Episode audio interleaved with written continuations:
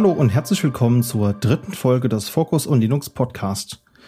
Ein neuer Monat, eine neue Folge und auch wieder bin ich nicht alleine, sondern ich darf wieder mal begrüßen den Felix. Hallo.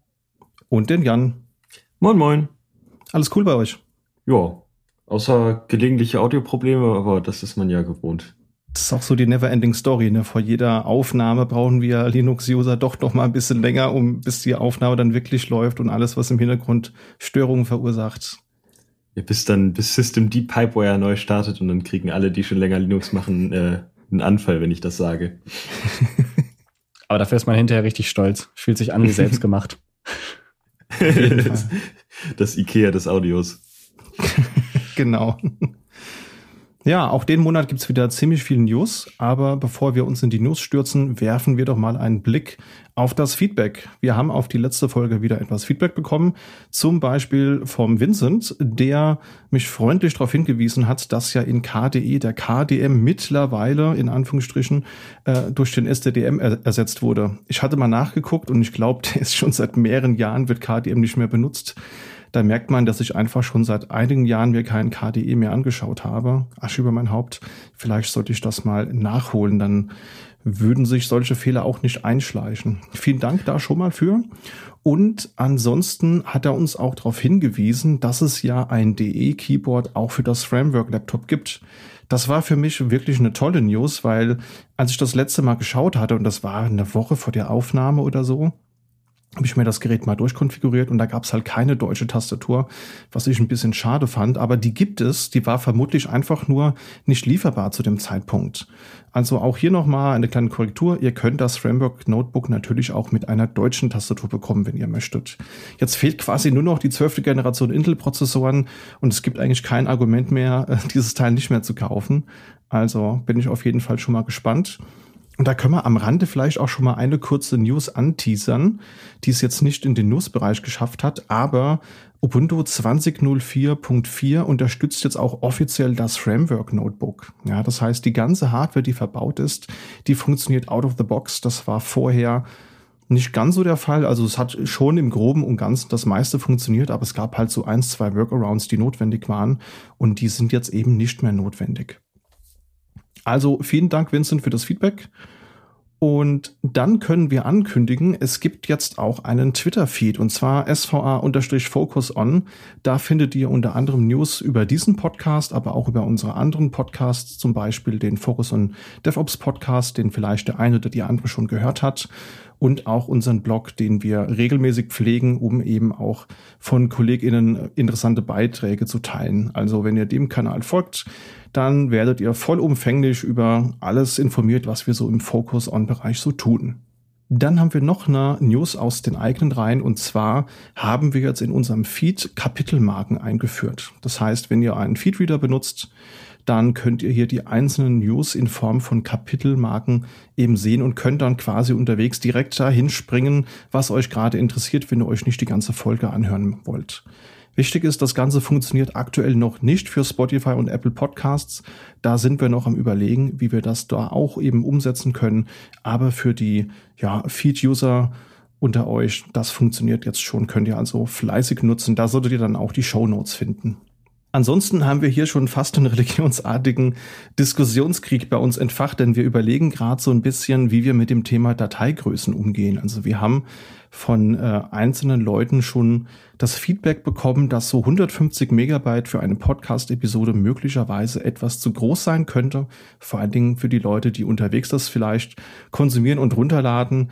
Ähm, und da sind wir bisher noch zu keinem Konsens gekommen. Da würde uns total interessieren, liebe Zuhörende, wie ihr denn das Format eben so konsumiert. Also seid ihr eher Leute, die das so beiläufig eben hören auf dem Weg zur S-Bahn oder einfach beim, beim Pendeln, seid ihr eher so die Generation, die das laut auf der abgerockten JBL-Box, Boombox hört oder sitzt ihr eher zu Hause mit einem Bayer Dynamic Headset auf eurem Chaiselong und äh, trinkt so einen schönen Chateau oder auch einen 16-Jährigen, während ihr euch in maximaler Qualität diesen Podcast anhören wollt und wollt eigentlich lieber FLAC haben als MP3, da würde uns euer Feedback mal total interessieren.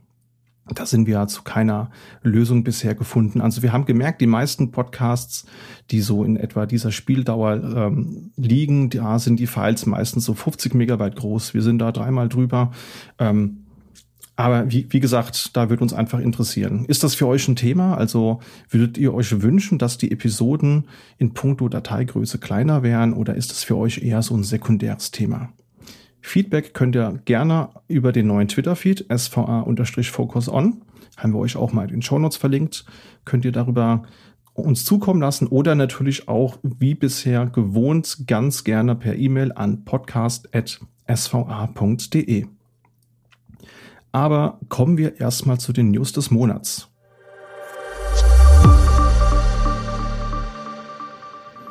Ja, und da muss ich eigentlich hier erstmal mit einer Selbsterkenntnis anfangen, Jungs. Und zwar habe ich euch eigentlich schon erzählt, dass ich Arch benutze.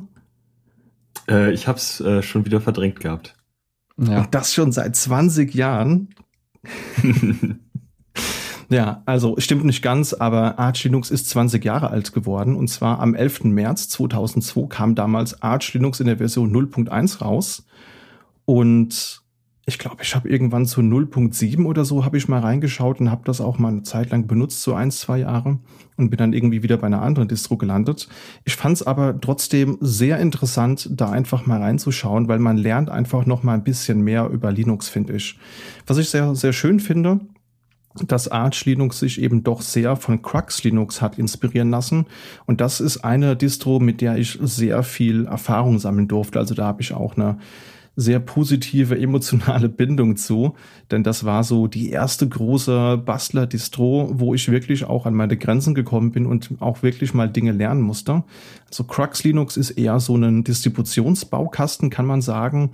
Also im Prinzip ein bisschen vergleichbar mit Gentoo, nur der Unterschied eben ist, dass es nicht ganz so tiefgreifend detailliert ist. Also man kann auch mit wenigen Konfigurationsdirektiven recht schnell ein funktionales Linux-System zum Laufen kriegen. Die einzige Hürde bei mir war sehr lange die Kompilierung des Linux-Kernels, denn da musste halt wirklich die passenden Module auswählen.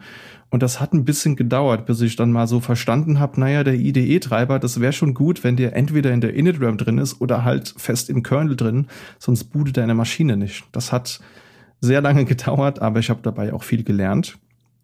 Und bei Gentoo ist es ja wirklich so, da gibt's ja maximal viele äh, Einstellungen, die man vornehmen kann. Also man kann, glaube ich, sogar die einzelnen Compiler-Flags ähm, abweichen pro Paket definieren. Und das wäre mir für den Anfang ein bisschen zu komplex gewesen. Crux ist halt auch ein bisschen äh, ja, simpler gestrickt, aber man kann da trotzdem sehr viel kompilieren. Also es gibt da dieses Ports-System, das halt eben ja auch aus der BSD-Ecke recht bekannt ist, wo man quasi einfach nur ähm, Templates runterlädt, wie man so ein Paket kompilieren würde und ein Programm übersetzt das entsprechend auch für euch.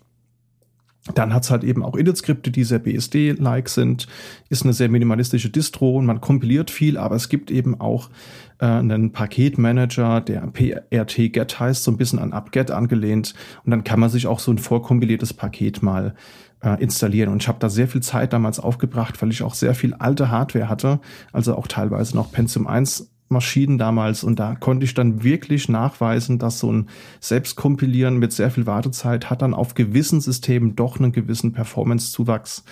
Aber ich glaube, ich verfalle hier gerade schon wieder in alte Geschichten. Also long story short, das hat sich ein bisschen an Crux Linux ähm, angelehnt und für die Leute, die es noch nicht wissen, Arch Linux ist eben eine Distribution nach dem KISS-Prinzip auf Basis monatlicher Rolling Release Snapshots. Ja, das heißt, es gibt keine Versionen, wie man es beispielsweise bei CentOS kennt, wo es ein CentOS 5, 6, 7 gibt, sondern es gibt jeden Monat einen neuen ähm, Snapshot und dann habt ihr eben ein neueres Release, was ihr dann bei, zum Zeitpunkt der Installation habt und immer wenn ihr Pakete aktualisiert, dann ja, holt ihr die halt immer auf einen automatischen neuesten Stand. Arch Linux bringt einen eigenen Paketmanager mit, Pacman, der halt eben auch recht schlank ist und auch so ein Merkmal von Arch Linux gegenüber anderen Distros ist, dass es keine grafischen Tools für so rudimentäre Dinge wie Installation und Konfiguration gibt, sondern ähm, ja, da hat man einfach ein paar Config-Dateien, ein paar CLI-Tools und dann muss man sich sein System eben zurecht konfigurieren können. Und was ich total spannend fand, das äh, wusste ich gar nicht, ist, dass es halt eben im Moment über 30 Distributionen gibt, die auf Arch Linux aufbauen. Also Ich kannte bisher nur Manjaro, um ehrlich zu sein, und ansonsten wusste ich gar nicht, dass es da so einen großen Markt gibt an Distros, die auf Archings aufbauen. War euch das bekannt? Seid ihr auch äh, öfters mal mit Archings in Kontakt gekommen oder wie ist da eure Einstellung zu? Also ich habe aktuell Manjaro am Laufen, von daher bin ich da so so, also das möchte ich, ich darf mich zwar nicht offiziell Art-User nennen, aber so ein bisschen in der in dem Topic bin ich drin. Und was ich auch total spannend finde, ist, dass äh, wenn einer von den Zuhörenden schon mal mit äh, Nintendo Homebrew gearbeitet hat, ähm, da ist Pac-Man auch total beliebt. Die ganzen Homebrew-Pakete für Nintendo laufen über Pac-Man. Also wenn man die installieren will, dann kann man das als Pac-Man-Repo hinzufügen. Ach was. Ja, und da, äh, da habe ich schon mal für die Switch ein bisschen rumge rumgedefft. Ja, cool. Und du, Felix, schon mal mit Arch gearbeitet oder machst du eher einen Bogen drum als Fedora-User? Ähm, ich hatte, ja, nee, ich habe das noch nicht benutzt. Ähm, ich habe so ein bisschen Bogen drum gemacht, weil ich auch, vielleicht ist es ein Vorteil, vielleicht ist auch ein bisschen was dran. Hatte, ähm, ich habe so schon ab und zu im Alltag mal das Ding, dass ich was machen will. Ich habe tatsächlich eine ganz konkrete Aufgabe und die geht gerade nicht, weil ich ein Update gemacht habe und dann sind Paket-Dependencies kaputt und ich kann jetzt gerade eben keine Backend-Maschinen hochziehen, weil Ruby irgendwie spinnt. Und äh, ich hatte das Gefühl, das habe ich relativ selten, zum Glück. Ähm, und ich hatte das Gefühl, solche Momente könnten aber zunehmen, wenn man auf Rolling Release geht. Ich weiß nicht genau, da wäre vielleicht User-Feedback auch spannend, wo äh, Leute sagen, nee, nee, das ist total, wenn man das einmal konfiguriert, ist das stable und dann kann man damit auch richtig arbeiten.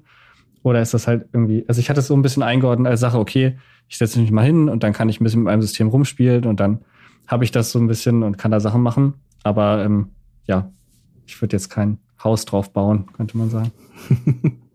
kann ich voll nachempfinden. Also wenn ich irgendwo Arch habe, dann habe ich so wie Jan eigentlich auch meinen Jaro, habe hier auch einen Rechner, auf dem das läuft, äh, weil ich das halt auch, die, das war auch dann der Grund, warum ich gewechselt habe, weil äh, immer wenn gerade wo ein heißer neuer Bug rausgekommen ist, dann ist die Wahrscheinlichkeit sehr hoch gewesen, dass ich da reingestolpert bin und das hat auf Dauer mich dann doch ein bisschen genervt. Aber ich glaube, heute sieht es vermutlich auch anders aus. Da will ich mir jetzt kein Urteil erlauben. Äh, ich habe tatsächlich dazu eine kleine Anekdote und zwar, ich habe auf meinem Desktop, wo Manjaro auch läuft, habe ich öfter mal so Uptimes von ungefähr 30 Tagen, äh, weil spätestens dann gab es einmal ein großes Manjaro-Update und das zerschießt mir in regelmäßigen Abständen immer wieder den USB-Treiber. Und dann muss ich mir von meinen Freunden anhören, wenn die mal eben mit dem USB-Stick vorbeikommen, äh, steckt mal eben rein und dann äh, gucke ich in, in die Message, nix, ja, USB-Treiber ist wieder hin, muss mal rebooten. Schön, schön. Gut, aber hohe Uptimes ist halt auch wieder so ein Thema. Da könnten wir jetzt Grundsatzdiskussionen anfangen, ne? dass 30 Tage Uptime ja schon auch ein bisschen riskant sind, aber lassen wir das, sonst, sonst wird es eine, eine besonders lange Folge. aber trotzdem finde ich, sollte man da echt darauf hinweisen, 20 Jahre Linux hätte ich so nicht in Erinnerung gehabt und ich glaube, wir verdanken der Distro doch schon einiges. Von daher vielen Dank für die bisherige Zeit und hoffen wir mal, dass es dem Projekt in Zukunft auch so gut geht weiterhin. Wem es diesen Monat auch nicht so gut ging, war wieder der Linux-Kernel, denn wir haben wieder eine schöne Sicherheitslücke mit einem schönen Namen. Worum ging es denn da, Jan? Und zwar ging es um die CVI 2022-0847 äh, mit, dem, mit dem Namen Dirty Pipe. Cool. Äh, Was sagst du da so als, als unser Jugendsprachebeauftragter? Ist das eine, eine gute Wahl? Findest du den, den, den Namen äh, passend? Oder findest also du nicht so... Ist, der Name ist auf jeden Fall akkurat. und äh, ich weiß nicht, ob, äh, ob die Zuhörenden sich daran erinnern. Es gab mal vor, das war bestimmt so um 2016 rum, gab es den, den Dirty Cow Bug. Also Cow nicht für das Tier, sondern für Copy on Write. Und ähm, das wurde jetzt umgemünzt auf äh, das dreckige Rohr und äh, damit ist, sind Named Pipes genannt. Das ist äh, eine Methode, um Linux-Kernel mit Proz damit Prozesse untereinander reden können. Also man kann sich das so ein bisschen vorstellen wie so ein Socket. Also eine Socket ist auch eine Möglichkeit, damit Prozesse miteinander reden können. Und das Ganze geht los ab Kernel 5.8 und ist dementsprechend auch schon auf manchen Android-Geräten gelandet. Ich habe jetzt einmal, äh, ich glaube, das Google Pixel 6 ist äh, betroffen. Und ähm, das Ganze hat ganz angefangen wie so ein, wie so ein normales äh, Support-Ticket. Ich weiß nicht, äh, das hattet ihr vielleicht auch schon mal, dass, äh, dass ihr so ein Support-Ticket hattet und das hat, konntet ihr euch partout nicht erklären. Und dann so ähnlich wie bei Dr. House, es ist nie Lupus, es ist nie ein Kernel-Bug, aber es war dann doch ein Kernel-Bug. Und zwar ging das äh, April 2021 gab es das erste Mal ein Support-Ticket mit äh, korrupten Logfiles. Und dann wurde das geschoben und geschoben und geschoben. Und Im Februar, am 19. Februar 2022, äh, hat sich der Max Kellermann dann mal darum gekümmert und das als Kernel-Bug identifiziert. Am 20. hat er es gemeldet. Am 21. gab es ein Security-Patch und am 23. gab es ein Release. Also das ist ein äh, Turnover von drei Tagen für diesen Bug. Ähm, Google hat es auch schon gemerged innerhalb von vier Tagen und ähm, es ist im Endeffekt auch ein Bug, äh, wenn man das, wenn man schon Code ausführen kann, dann kann man root werden. Also es ist auch nicht äh, unsignifikant. Ähm, ja, fand ich ganz spannend zu sehen. Der Name ist natürlich, äh, ja, kann man sich drüber streiten. Ja, Wahnsinn. Also das hat, der hat auch, glaube ich, auch einen relativ hohen Score gehabt. Also ich glaube auch 7, noch was, wenn ich es richtig in Erinnerung habe.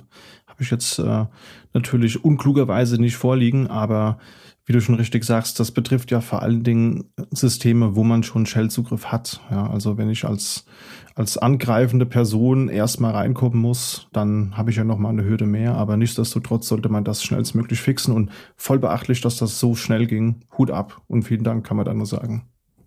Jo. Äh, dann kommen wir zu Intel. Und zwar haben die Linotronics gekauft. Das sind Linux-Kernel-Spezialisten vom Bodensee. Und ähm, die haben zum Beispiel auch die x86 Echtzeit-Patches bereitgestellt. Und äh, die haben sonst immer mit Finanzierung zu kämpfen gehabt und das hat sich dann, glaube ich, jetzt für immer erledigt. Äh, so mussten zum Beispiel 2014 die Echtzeit-Patches ausgesetzt werden und das soll jetzt als unabhängiger Geschäftsbereich von Intel weitergeführt werden. Und das ist ähm, scheinbar ein Teil des großen Puzzlespiels, das Intel gerade in Europa zusammenzusetzen versucht. Ähm, in denen sie 80 Milliarden in der EU investieren wollen in den nächsten zehn Jahren. Darunter zum Beispiel 17 Milliarden für, äh, in eine Chipfabrik in Magdeburg. Wahnsinn. Also da war ich echt total verwundert, als ich diese News gelesen habe, weil ist noch gar nicht lange her. Das war eben letztes Jahr zum 30-jährigen Jubiläum von Linux. Da haben wir ja auch mit zwei Kernel-Entwicklern sprechen können, unter anderem den CTO von Linotronics, den Thomas Gleixner. Und äh, da dachte ich so, Moment, den Namen kennst du doch, ne? Firma hast du doch gerade erst so gelesen. Und faszinierend, dass dann die mal eben von Intel gekauft werden. Kann man echt nur hoffen, dass es für beide Parteien auch weiterhin positiv verläuft. Ich glaube, da hat aber Intel auch ein großes Eigeninteresse, dass das im Sinne der Community auch weiterläuft, weil Intel möchte natürlich auch, dass Linux auf der eigenen Hardware und auf den eigenen CPUs sehr gut läuft und deswegen glaube ich nicht, dass wir da was zu befürchten haben. Und gerade die Investition in eine Chipfabrik, das ist, äh, da ist Deutschland scheinbar auch ein sehr guter Standort, weil man ja auch wirklich äh, so jede Art von Erdbeben ist da tödlich, wenn man auf irgendwie zwei Nanometern arbeitet. Äh, von daher, ich glaube, da war auch mal Arizona im Gespräch und das ist jetzt Magdeburg geworden. Das ist ein, äh, ist ein Riesending für, für Deutschland und für die EU. Ähm, auch damit man vielleicht nicht mehr nur von Taiwan abhängig ist, wo alle Chips dann hergestellt werden. Absolut, ja. Ich sag ja, Deutschland ist im Kommen, ja. Tesla, jetzt kommt hier Intel. Wollen wir mal gucken, was als nächstes kommt.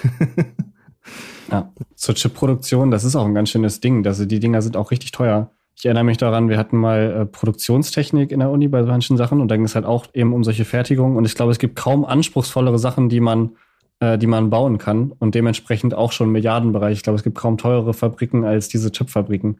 Wenn es äh, schon darum geht, dass bei den aktuellen Nanometer-Technologien es ein Problem ist, zum Teil, dass die, ähm, ja, dass die Ladungen halt tunneln zwischen den einzelnen, einzelnen Transistoren. Das ist schon heftig auf jeden Fall. Also was da geht, ist extrem beeindruckend. Absolut. Und ich finde, wenn wir was gelernt haben sollten in den letzten zweieinhalb Jahren Pandemie, dann ist es auf jeden Fall, dass es nicht sehr klug war, alles aus Kostengründen auszulagern denn spätestens dann, wenn man mal eine Pandemiesituation hat und halt eben aufgrund von Lockdowns nichts mehr importiert oder exportiert werden kann oder einfach nichts mehr gefertigt wird, dann wäre es schon ganz gut, wenn man irgendwo noch einen anderen Standort vielleicht auf dem eigenen Kontinent gehabt hätte, um Produktion selbst übernehmen zu können. Deswegen, ich finde, das ist eine tolle News und ich bin da sehr gespannt, wie sich das in der Zukunft verhält. Dann haben wir das nächste monatliche Update von Uyuni, nämlich 2022.02. Auch hier wieder einige neue Dinge. Über eine News habe ich mich besonders gefreut. Vor allen Dingen war das äh, der Ubuntu Errata Support, der jetzt eben implementiert wurde. Da war es bisher so, immer wenn man Ubuntu-Patches importiert und verteilt hat, dann hat man primär nur gesehen, dass es Paket-Upgrades gibt. Das heißt, da stand dann sowas wie Vim 1.0 äh, ist die installierte Version deines Systems und die 1.1 wäre die neue, die du installieren könntest, aber es war jetzt nicht klar, ob es ein Security-Fix war, ein Bug-Fix oder eben ein neues Feature. Das hat äh, vor allen Dingen auch einige Kundinnen ziemlich genervt, weil man natürlich diese Infos dringend braucht, um eine ähm, Entscheidung treffen zu können. Installiere ich diese Patches jetzt eben oder nicht? Das wurde jetzt implementiert, habe ich auch direkt schon mal bei einem Kunden ausprobiert und hat wunderbar funktioniert. Sehr schön, dass das umgesetzt wurde. Ging auch recht schnell. Ich glaube, einer hat einen Merge-Request auf GitHub eingestellt und ich glaube, anderthalb Wochen später war das gemerged und jetzt in der nächsten monatlichen ähm, Release direkt mit drin. Sehr schön. Hat mich sehr gefreut. Dann wurde Prometheus einmal auf die Version 2.33.1 geupdatet und der Prometheus Exporter auf die 0.10.0. Und es gibt OpenSCAP für Audits jetzt auch als Paket für Debian 11, allerdings noch als Technical Preview. Und für die Leute, die gerne Cloud-Ressourcen nutzen, gibt es jetzt slash Pay as you go Client Support. Das heißt, man kann dann ähm, indem man da eben Verbindungsdaten einträgt, kann man dann eben auch seine Pay-as-you-go-Instanzen entsprechend korrekt lizenzieren. Also wenn man jetzt beispielsweise gegen Monatsende nur für x Stunden sich mal ein paar Slash-Maschinen hochzieht, weil man dann eben äh, irgendwelche Rechnungsläufe oder was auch immer hat, dann kann man die Systeme da recht einfach korrekt lizenzieren und das entsprechend auch überprüfen. Habe ich das jetzt selbst noch nicht getestet, aber habe das mal zur Kenntnis genommen und hier eingereicht als News. Ja, eine weitere coole Neuigkeit aus dem letzten Monat ist der Geburtstag von Raspberry. Raspberry Pi wird 10. Ähm, ganz nettes Stück Hardware, von dem jeder von uns, glaube ich, einige zu Hause hat. Äh, ziemlich, ziemlich coole Sache. Und ich habe, glaube ich, einiges gelernt. Ich habe mir tatsächlich zu dem Anlass mal einen kleinen Vortrag angeguckt, den die, ja, zum Teil einer von den Foundern von Raspberry äh, gehalten haben bei der National Computing Foundation in Cambridge. Da haben die, inzwischen ist es ja quasi historisch an der Stelle. Und ein der Gründe, warum sie überhaupt auf die Idee gekommen oder warum er auf die Idee gekommen ist, das als Hardware zu designen, fand ich sehr spannend und eine Perspektive, an die ich noch gar nicht gedacht hätte bei Raspberry. Und ähm, er hat da so erklärt, er hatte das Gefühl, ungefähr um 2008, dass die Studierenden, die halt nach Cambridge gekommen sind, immer mehr den Touch verloren hatten zur, zur Hardware. Und äh, ihn hat so aus der, aus der Perspektive, die er hatte, fehlte einfach ja programmable Hardware, wie er es wie er es nennt, oder halt Hardware zum, die man selber programmieren kann zum Anfassen eigentlich. Also eine ganze Phase von Leuten, die halt dann hauptsächlich als End-User dazu gekommen sind, fertige äh, OS-Oberflächen hatten oder einfach nur fertige Hardware und dann halt, als sie zum Studium gekommen sind, im Prinzip wenig Berührung mit der unteren Schicht quasi der Betriebssysteme hatten. Also ist die, ja, die Qualität oder zumindest das, das Grundwissen der Studierenden dann bergab gegangen und er meinte, da muss man was tun. Und deswegen haben sie den Raspberry eigentlich erst entwickelt. Fand ich total spannend, irgendwie interessante, interessante Sache. Da war ich jetzt gar nicht drauf gekommen, dass das der Grund sein könnte, wie man auf so eine Idee kommt. Äh, und ich finde ganz, ganz netter Aufhänger. Und ja, die war die Idee halt, ähm, wir bringen mal was raus, um halt dieses Erlebnis, die, äh, die Sachen, dass wie er halt angefangen hat zu programmieren damals auf einem relativ alten Rechner, der halt noch ziemlich hardwarenah war. In der BBC Micro hat er gehabt, ähm, um da programmieren zu üben. Und ja, vielleicht ist das einfach so, dass das mit der Zeit irgendwie verloren gegangen ist. Ich habe mir auch mal ein paar Sachen angeguckt aus den, aus den 80ern, wie die Leute mit Amigas angefangen oder so, das so ein bisschen versucht nachzuvollziehen. Ähm, für alle, die so ein bisschen auch ältere Semester sind, das ja, ist für euch vielleicht dann ganz, ganz normal. Viele Kontakte, dass man irgendwie angefangen hat mit dem, mit dem ersten Heimcomputer, dann irgendwie ein Sachen und dann mit Disketten kopieren und so und Sachen machen. Aber ja, wenn man halt als erste in dem Sinne Distro oder als Computer mit Windows 95 aufgewachsen ist, dann ist das alles noch weit weg und dann ist dann halt der, ja, das fand ich irgendwie verrückt. Auch was ganz Spannendes ist, ähm, man ist heutzutage tatsächlich auch gar nicht so weit von den, von den Ursprüngen entfernt. Und zwar, ähm, das ist ein kleines Nebenprojekt, was ich gerade mit einem Kumpel habe. Äh, wir wollen ein Mainboard retten, wo das BIOS-Update schiefgegangen ist. Und äh, der Weg, wie man das macht, ist, man bestellt sich so einen kleinen Flash-Adapter aus China und so eine Chipklammer heißt das. Und die klippst du oben auf diesen Flash-Chip drauf.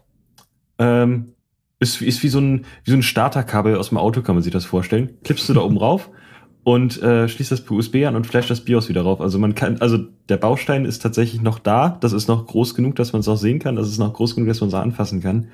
Ähm, geklappt hat's noch nicht. Das ist, äh, das sei auch gesagt, sehr fairness halber. Aber äh, wir wollen jetzt versuchen, quasi den Chip einfach zu ersetzen und einmal quasi vielleicht nicht loszulöten, aber so als Adapter einen neuen raufzulöten. Ja, cool.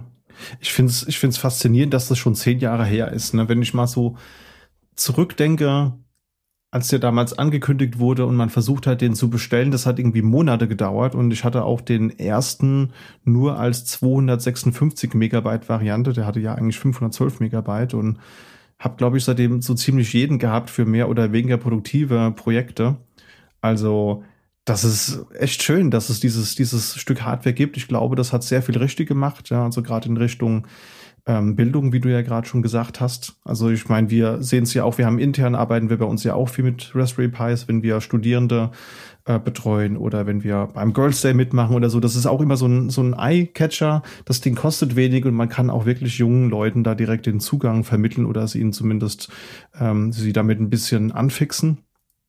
Und ist eigentlich viel mehr zu, zu einer anderen Hardware zweckentfremdet worden. Also ich kenne Firmen, die, die, die bauen so ähm, Schalt, äh, oder beziehungsweise die, die bauen Module für Schaltschränke, für irgendwelche Sensoren oder für Telefonverteilung und die, die bauen das halt mit äh, Raspberry Pis, weil es für die günstiger ist, als eine eigene Platine und ein eigenes Betriebssystem zu entwickeln, neben so Standardkomponenten. Das war so ja eigentlich nicht gedacht. Das ging ja um kostengünstige Lernrechner. Und ich glaube, was wir damit privat machen, ist auch eher so, ja, Bastelei, die nicht unbedingt im ursprünglichen Sinne war. Oder was sind da so eure Erfahrungen? Was ist so euer Lieblingsprojekt, das ihr mit dem Raspberry Pi mal gestemmt habt? Äh, das können wir vielleicht einfach mal auch als, äh, als Spiel für die Zuschauer daheim machen. Und zwar, wenn die SVA mal wieder irgendwann eine Messe hostet, und es ein Showcase gibt, dann äh, lade ich alle Zuschauer ein, den äh, Raspberry Pi, wo Node Red drauf läuft, zu finden. Der ist immer irgendwo versteckt, ähm, den kann man auch finden.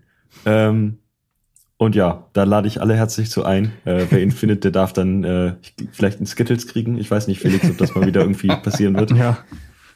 Das ist auf jeden Fall auch ein, äh, das, das spricht ja eine gemeinsame Episode an. Das haben wir, haben wir viel Zeit zusammen verbraucht und vor allen Dingen, wenn ich mich dran erinnere, wie viele Stunden, also Jan hat richtig geflucht im, Kon äh, im Zusammenhang mit Bluetooth.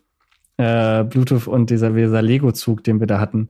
Mit dem Lego-Zug und äh, der, dieser JavaScript-Library und dann auch dem, dem Raspberry dazu. Ich glaube, da, da wecke ich Erinnerungen, oder? Ah, jemand hat durch das Ethernet-Kabel gebohrt. Ich möchte nicht mehr drüber nachdenken. Ich, wow. Wir haben, wir haben so lange Ethernet-Probleme und wir hatten gedacht, irgendwie die, diese billigen Ethernet-Adapter hatten dieselbe MAC-Adresse. Aber nee, äh, es hatte einfach jemand durch, durchs Ethernet-Kabel gebohrt. Es hat gerade noch so, so viele Daten durchgereicht, dass manche Kommandos noch durchgelaufen sind. Äh, es waren, ich glaube, wir waren bis fünf Uhr morgens beim Aufbau. Also äh, waren wir natürlich nicht, wenn irgendjemand von, vom Arbeitsschutzrecht zuhört. Äh, wir waren, haben 18 Uhr Feierabend gemacht. Ja, also mein Lieblingsprojekt war, glaube ich, oder ist immer noch unangefochten der Eigenbau-Sprachassistent, der offline und ohne, ohne Cloud arbeitet, der jetzt vielleicht nicht sonderlich klug ist, wenn man ihn mit einer Siri oder mit Amazon oder was auch immer vergleicht, dafür mich aber nicht ausspioniert und das, was er tun soll, getreu dem Unix-Mantra auch sehr, sehr gut tut. Das ist, glaube ich, so mein Lieblingsbastelprojekt und alles andere, was ich damit mache, sind nur ja, Spielereien gewesen. Ich glaube, der erste Raspberry Pi war ein Chat-Bouncer. Da lief halt irgendwie ein Pigeon drauf mit einer ähm, SSH-Oberfläche und dann konnte ich quasi von der Berufsschule mit meinem 3G-Mobiltelefon im VPN-Tunnel dann mich einloggen zu Hause, um zu gucken, wer mir im ICQ geschrieben hat. Kannst du dir heute nicht mehr ausdenken, ey. Das, also A, nutzt schon keiner mehr ICQ und wenn, dann hast du es halt auf deinem Smartphone und ja, wenn du halt nicht die Nachricht von letzter Nacht hast, so what, ja. Aber das war natürlich damals ein kritischer Use Case. Das musste natürlich abgebildet werden. Aber wir haben dich ganz unterbrochen, Felix. Du wolltest, glaube ich, noch was zum ähm, Raspberry Pi sagen. Ich könnte so viel zum Raspberry Pi sagen, aber ich weiß gar nicht mehr genau was. also eins meiner Lieblingsprojekte von dem, wenn wir schon mal in der, in der Reise was noch erzählen könnte, hat den äh, Projektnamen Contestometer. Das ist auch ganz spannend. Da kann sich auch niemand außerhalb der, äh, der Bubble, in der das lebt, was von vorstellen. Äh, der Zweck der ganzen Sache ist, es gibt bei, bei unserem Bruderverein, es gibt einen Klimmzug-Contest. Äh, das ist auch ein bisschen verrückt. Und das Contestometer ist äh, so eine Lampenanlage, mit der man quasi beim Wettkampf die Klimmzüge zählen kann. So eine Lichtorgel quasi, wo es hochzählt. Und der, der Controller dafür, äh, den habe ich ursprünglich mal halt mit dem, mit dem Raspberry geschrieben, sogar mit mehreren. Es gibt inzwischen schon Contestometer 4.0. Inzwischen habe ich das Projekt tatsächlich abgegeben an äh, einen Mechatronik-Studierenden, an einen Kumpel von mir. Und der hat jetzt tatsächlich eine Stable-Version gemacht, weil das ist wirklich schwierig. Das ist wirklich schwierig und jede Version hatte irgendeinen Bug und irgendeinen Flaw, der halt immer gekommen ist. Timing-Probleme, irgendein Kram. Und er hat jetzt tatsächlich auf äh, dann wirklich eher Mikrocontroller-Ebene ähm, eine Stable-Version gemacht, die halt zeitkritisch das auch ähm, ja, abbilden kann, dass das ganz funktioniert. Und äh, wenn jetzt Corona vorbei ist und endlich wieder ein Contest stattfinden kann, dann äh, wird es in vollem Glanz, Licht und Gold, es ist golden, erstrahlen. Das ist eins meiner Lieblings-Raspberry-Projekte, die Stunden Zeit gefressen haben. Cool. Aber dann wird vermutlich die ganzen Leute, die daran teilnehmen, die werden natürlich aufgrund der letzten zweieinhalb Jahre Abstinenz im Fitnessstudio, was die Punkte anbelangt, vermutlich auch eher im, im unteren Drittel dann anzutreffen sein, oder? Man muss erstmal sich wieder auf das Level hochziehen im wahrsten Sinne des Wortes. Ja, interessante Prognose. Interessante Prognose. ja, spannend. Aber das kann alles nicht mithalten. Wir können ja noch mal ein bisschen aus den Show, aus unseren Notizen plaudern, was es noch so gibt. Und ähm, was ein ziemlich cooles Projekt ist, was auch genannt, also um das Thema Raspberry vielleicht dann auch, auch abzuschließen, ähm, das Thema AstroPi, auch cooles Projekt, dass man sagen kann, eins, also eins der, der coolsten Raspberry-Projekte, die vielleicht so sind. Ich habe mir das noch mal ein bisschen genauer angeguckt. Ich hatte das nur mal so am Rand gehört. Und ähm, der Fokus, das ist vielleicht für alle, die irgendwie Kontakt zu generell ganz, ganz jungen Technikern haben oder um, ähm, zu, zu SchülerInnen oder so. Und da geht es halt darum, dass ja junge, also junge Leute können da angemeldet werden von ihren Tutoren und können dann entweder in dem leichten Projekt, einfach in der, es dauert eine halbe Stunde, ein kleines Stück Code, quasi mein, mein erstes Hello World, aber das Hello World wird dann ähm, über Satelliten zur internationalen Raumstation übertragen und läuft da auf dem AstroPi. Äh, das heißt, das hat man schon mal als, als erstes, das ist schon ziemlich cool. Und wenn man quasi ein ganzes Halbjahr Zeit hat, also irgendwie ein Schuljahr, wenn man halt ja Informatiklehrerin ist oder generell halt irgendwie einen Kurs hat, dann kann man ähm, da so ein Experiment designen und das Experiment, der Experimentiercode wird dann äh, hochgeladen auch und auf dem AstroPi ausgeführt mit den Sensoren im Weltraum und man bekommt dann seine Messdaten aus dem Weltraum zurück. Und wenn ich so programmieren gelernt hätte, dann wäre das nochmal ein ganz anderes Level. Also das ist äh, schon cool. Das gab es früher nicht. Früher musste man sich die äh, Remote Code Execution noch selber erarbeiten auf ISS. ja, das ist ganz cool. Ansonsten haben wir als, als nächstes Thema tatsächlich auch schon wieder was mitgebracht aus dem, ja, zumindest Kontext Embedded Devices, äh, wo im allerweitesten Sinne Raspberry ja auch mitspielt. Und zwar haben wir ähm, CentOS Auto SD. Ist, glaube ich, doch, ja, hatten wir uns vorgenommen, darüber zu sprechen. Ist irgendwie ein ganz cooles Thema. Haben wir auch im Vorfeld ein bisschen darüber diskutiert. Können wir jetzt vielleicht auch live noch mal ein bisschen machen. Äh, vor allen Dingen, weil es halt auch CentOS Stream Auto SD ist. Und ich habe das, ja, das Thema kam von, von Christian, er hatte das aufgegriffen oder du hattest das irgendwie gefunden. Und ich habe mir da mal ein paar Sachen durchgelesen, wo das eigentlich herkommt, aus welcher Richtung und ähm, wie das Ganze so gedacht ist. Und die, die Grundidee, die damit spielt, ist eigentlich, dass ja Linux runs everywhere quasi, also ist sowieso, während äh, Windows den, den Vor also Endverbrauchermarkt eigentlich dominiert und sagt, okay, die meisten Laptops, Desktops sind halt einfach Windows-Rechner, ähm, ist halt bei ja, allem, was dahinter läuft, runs Linux. Also, also Server, jedes Rechenzentrum, Cloud runs on Linux, ähm, Android, Telefone und ansonsten ja selbst so kleinere Sachen. Jan hatte vorhin kurz gesagt, äh, Switch, dann was kennt man Fire TV, alles, was man so im Alltag auch kennt. Viele Sachen haben einfach irgendwelche Distros drin. Ähm, ja. Und so ist halt auch der Gedanke, okay, wenn wir halt eine Plattform haben als OS, die halt ja als Software stabil ist, die halt generell solche Sachen treiben kann. Autos. Ne? Warum funktioniert das? Also warum wollen wir das nicht machen? Und da gibt es tatsächlich ein Projekt, auch von der ähm, Linux Foundation. Das ist das In-Vehicle OS. Und da geht es extra darum, halt mit dem Fokus erstmal auf Entertainment oder Infotainment am Anfang, ähm, halt Linux ja stabil ins Auto zu bringen, um da halt die ja alles Mögliche, ne? Die also im Moment, wenn man sich anguckt, was schon in Autos drin ist, sowieso gibt es kaum ein Ding, das man kaufen kann, das so viel Technik hat. Also wann kauft sich eine Privatperson schon mal irgendeinen anderen Gegenstand für 40.000 Euro? So. Und da haben einfach Ingenieure äh, die Mittel und die Sachen da jahrelang zu entwickeln und Geld reinzuhauen. Also es gibt, glaube ich, kaum so hochentwickelte Geräte, die man für so viel Geld privat kauft. Und das merkt man halt an allen Ecken und Enden. Also die Software, die da reinfließt, das ist schon immens. Und das wird auch mit der Zeit noch zunehmen. Wenn man dann an Dinge denkt, die halt jetzt auf der Zukunft auf uns kommen, selbstfahrende Autos, vielleicht noch mehr Fahrassistenzsysteme auf KI, Machine Learning Basis, ähm, da geht schon einiges und deswegen kommen halt auch größere, leistungsfähigere Rechner ins, äh, ins Auto, einfach full-blown OS. Und da spielt halt auch eben dieses Kapitel CentOS Auto SD mit als Upstream von äh, vom Red Hat in Vehicle OS, weil Red Hat hat halt das halt auch erkannt, gesagt, okay, wir sind äh, Enterprise Distro, äh, was ist, wo ist da der Markt und sehen natürlich das, das Wachstum, das da potenziell kommen könnte und wollen halt, dass äh, dann ja dementsprechend Red Hat OS auf den Autos der Zukunft läuft. Und dafür müssen aber einige Bedingungen gegeben sein. Eben dieses In-Vehicle OS hat ein eigenes Thema. Das ist nämlich dann nicht Security, wie man das aus dem IT-Umfeld kennt, sondern habe ich auch ein, mit einem Kollegen, der das früher viel gemacht hat, letztens drüber gesprochen, das ist das Thema Safety. Das ist eine, dann eine Kernunterscheidung, wo es dann nicht darum geht, ob das Ding gehackt werden kann, was natürlich auch wichtig ist. Aber zum Beispiel, ob das halt ja einfach nicht ähm, nicht abschmiert, ob man sagt, okay, das kann niemanden verletzen und so. Ähm, da gibt's halt ganz viele Themen, die damit noch kommen. Und vor allen Dingen muss das Ganze ähm, für den Einsatz in Autos oder generell Automobilen äh, zertifiziert werden. Da kommen einige auch schwere, heftige Zertifizierungen auf solche Techniken zu, äh, eben auch auf die Software. Und um das Ganze zu bündeln, da so eine Interest Group zu haben, ähm, gibt es halt eben die CentOS Auto SD Special Interest Group als Upstream für das äh, In-Vehicle OS.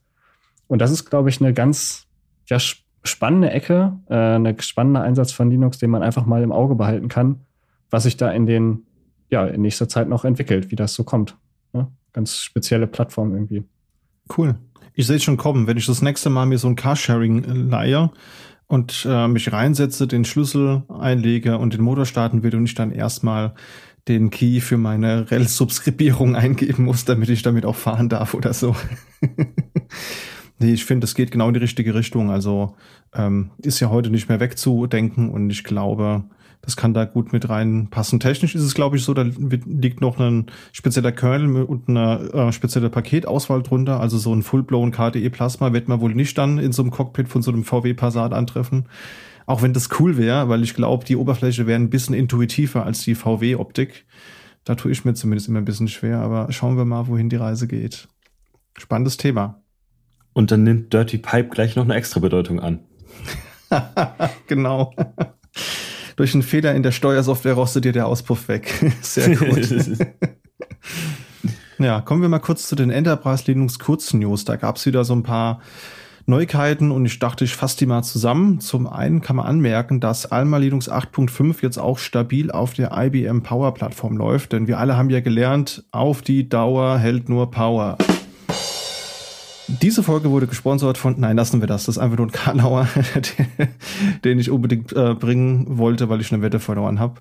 Ähm, ansonsten gibt's jetzt einmal Linux auch auf Azure und Microsoft und AMD sponsern das Projekt auch. Also das finde ich eine ganz nette Sache, dass da auch mal zwei große Player da hinten, äh, hinten dran stehen und das Ganze ein bisschen weiter unterstützen.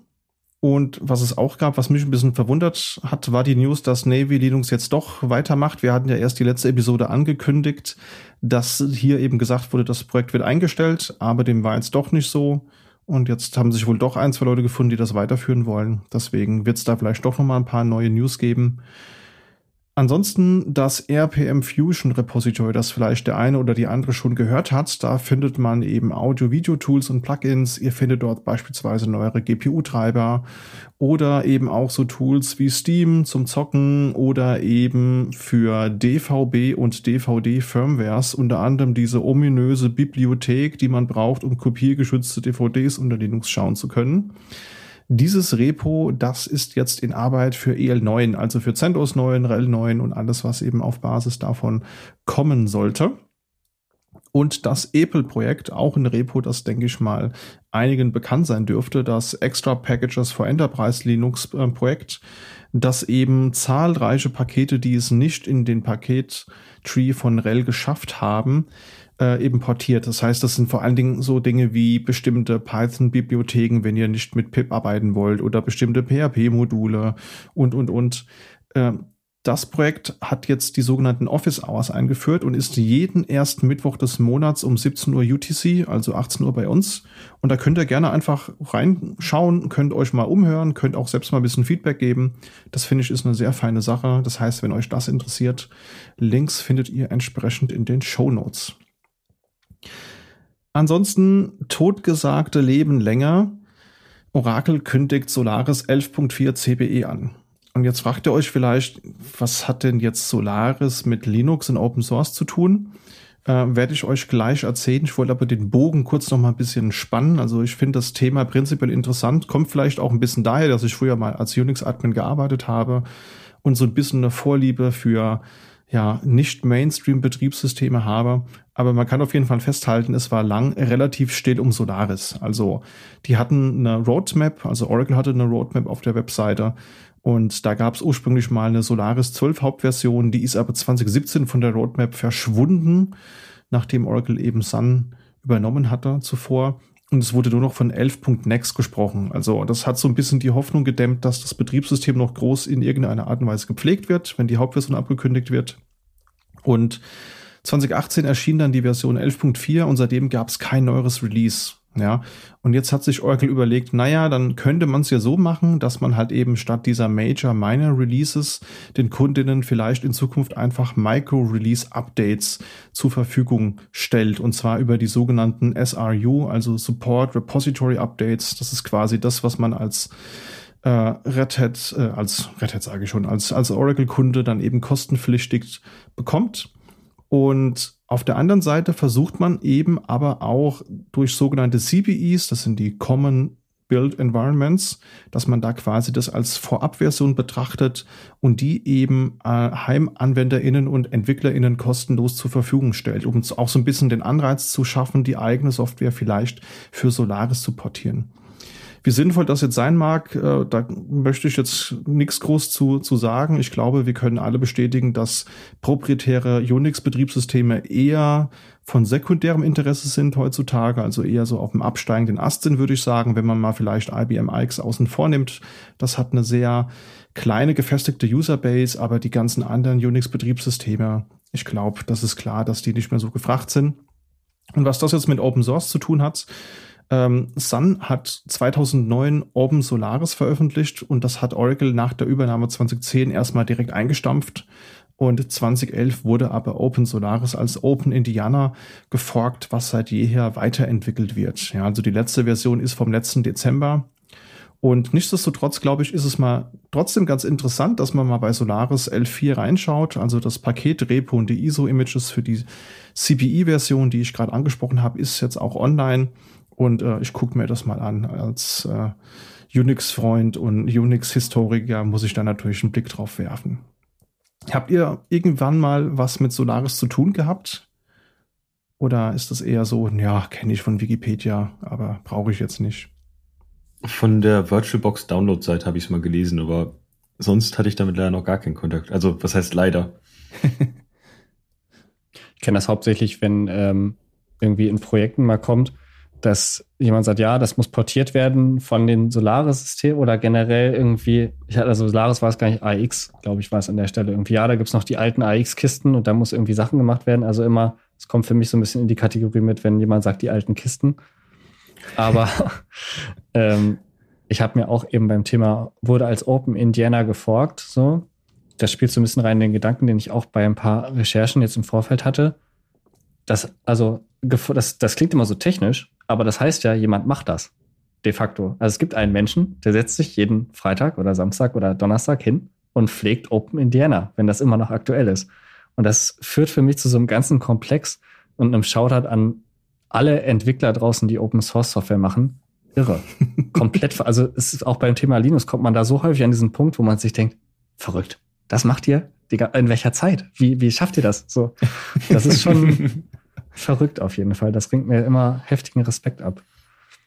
Absolut, ja. Also ähm, weil du gerade sagtest, alte Kisten, ich weiß noch, ich hatte zu meiner Anfangszeit hier einen Kollegen, der nur Solaris-Migration gemacht hat und der hat dann halt auch über die Hardware abgeschimpft und hat dann auch irgendwann nur noch Slow-Laris gesagt, weil die Kisten wohl so alt und langsam waren.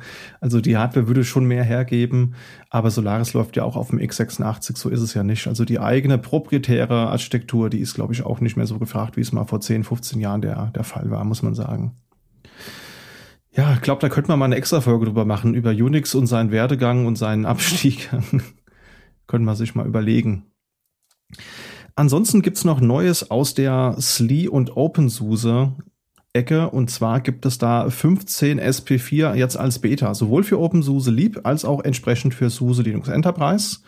Und SP4 ist ein sogenanntes Refresh Service Pack. Ja, und da ist es vielleicht noch mal kurz zur Wiederholung ja so, dass OpenSUSE und SLI im sogenannten TikTok-Modell veröffentlicht wird. Nein, wir reden hier nicht über virales Marketing. Ja, also ist jetzt nicht so, dass dann irgendwelche 10 Sekunden Kurzreels irgendwo in Social Networks auftauchen und SUSE da euch dann updatet, was es Neues gibt. Wobei man sagen muss, virales Marketing können die Jungs und Mädels ja. Ich weiß nicht, kennt ihr diese, diese SUSE Video oder diese Music Video Playlist? Ne, klar. Also ich finde die ja super. Das ist so, äh, für die, die es nicht wissen, einmal im Jahr ist ja die SuseCon, die findet jetzt auch demnächst wieder, wieder statt und dann haben sie bis dahin immer ein Musikvideo, das sie parodieren. Aber halt nicht nur einfach, ja, den Text irgendwie umschreiben, sondern die geben sich richtig Mühe. Also da sind natürlich die eigenen Produkte so ein bisschen drin, aber auch so generell so dieser Admin Engineer Lifestyle und so diese üblichen Probleme, mit denen man sich konfrontiert sieht. Und was ich halt viel geiler finde, sind diese Musikvideos. Also du kannst dir die fünfmal angucken und du findest immer irgendeine Kleinigkeit, die dir vorher nicht aufgefallen ist. Also einer meiner Favoriten ist hier ähm, Uptime Funk, was halt eben die Parodie von Uptown Funk ist. Jetzt muss, muss ich kurz überlegen, dass ich den Titel jetzt nicht äh, falsch sage. Und da siehst du halt so Leute, die in so einem Rechenzentrum tanzen, dann sehen die Klamotten halt genauso nach Suse aus und auf dem Terminal ist halt irgendwo ein Meme versteckt im Hintergrund und so. Also mit wirklich sehr viel Liebe zum Detail. Äh, von daher könnte man das schon auch denen zurechnen, dass die Marketing bei TikTok machen, aber in dem Fall geht's hier eigentlich eher um den ähm, Zyklus, wie das Ganze entwickelt wird, aber wir, wir werden trotzdem mal diese Musikvideo-Playlist, wenn wir mal den Show Notes verlinken, wenn ihr mal Bock auf ein bisschen nerdige Musik habt, kann ich das echt sehr empfehlen. Aber TikTok heißt jetzt in dem Sinne eben, dass es halt eben ungerade Service Packs gibt, SP1, SP3, SP5. Die konsolidieren Bugs und beinhalten auch auserwählte neue Features. Das heißt, gewisse Features, wo man sich vorher drüber unterhalten hat und befunden hat, die sind wichtig und die sollte man einbauen. Die werden eben eingebaut, aber andere eben nicht. Ja, dann gibt's die geraten Service Packs, zum Beispiel SP2, SP4. Die enthalten prinzipiell alles, was so ein ungerader Service Pack enthält, also Bugs, die konsolidiert werden, aber aktualisieren auch den Kernel und haben eben auch dann durchaus einen vollständig neueren Software-Stack. Ja, das heißt, das kann auch schon mal sein, dass man eine ganz andere Kernel-Version hat und dass halt wirklich viele neue Features mit drin sind. Und deswegen spricht man hier halt auch von dem TikTok-Modell. Und ansonsten ist es auch nochmal ganz interessant, dass das letzte Service Pack einer Version immer ein Konsolidierungs-Service Pack ist. Ja, das heißt also SP5 dürfte dann für OpenSUSE, Leap und Sleeve 15 wohl der letzte sein. Bisher gab es nie mehr als fünf Service Packs manchmal sogar eher weniger. Und was jetzt hier technisch ganz interessant ist, ist eben, wir haben jetzt den Linux-Kernel 5.14 statt 5.3, wir haben Systemd 249.10 statt 246.13, wir haben die KDE Plasma 524 LTS, also wir erinnern uns an die letzte Podcast-Folge, das letzte 5er KDE Plasma, und GNOME kommt jetzt statt in 334 in 41 zum Einsatz. Das heißt, 42 haben sie dann doch nicht genommen, haben sie eben gemerkt, ähm, ist doch nicht stabil genug für die Definition, die sie fürs Lied zumindest haben. Und dann zieht OpenSUSE Leap eben gleich, ist ja das Upstream dafür. Und der Sprung von 3, 34 über 40 nach 41, der ist halt auch schon groß genug. Also von daher finde ich das schon gut, dass überhaupt 41 zum Einsatz kommt. Ich hätte da eigentlich eher 40 erwartet. Dann gibt's PHP 8 und OpenJDK 17. Wir haben Python 3.10 und jetzt wird endlich mal Python 2 endgültig entfernt. Also die Zeiten, wo man die Python 2 Bibliotheken immer noch nachinstallieren konnte für die gammelige Legacy-Applikation, die man hat, die sind jetzt halt eben auch Geschichte und man muss wirklich dran denken, bevor man auf SP4 geht, dass man hier wirklich seine Altlasten einmal aufräumt. Aber ich meine, wie lange ist jetzt Python 2 abgekündigt? Ich glaube, es ist, also abgekündigt schon sehr lange, aber End of Life ist es jetzt, glaube ich, seit zwei Jahren circa oder seit anderthalb Jahren. Ich glaube, es waren zwei Jahre und ein lustiger Zwischen, ein lustiger Fun Fact ist ja, dass zu dem Zeitpunkt, wo es End of Life gegangen war, war es schon länger abgekündigt, als es tatsächlich nicht abgekündigt war. Also das, äh, man hatte genug Zeit, sich darauf einzustellen. Deswegen, ich glaube, das wurde 2007 released und äh, war 2012 oder so abgekündigt. Ja. Also das ist ganz grob in meinem Kopf ist das, glaube ich, so abgelaufen. Aber totgesagte Leben länger und Original Python 2 und alle Probleme, die damit kommen, das ist noch so aktuell in allen möglichen äh, Umf also Sachen, in wie vielen Systemen ich damit schon Probleme habe.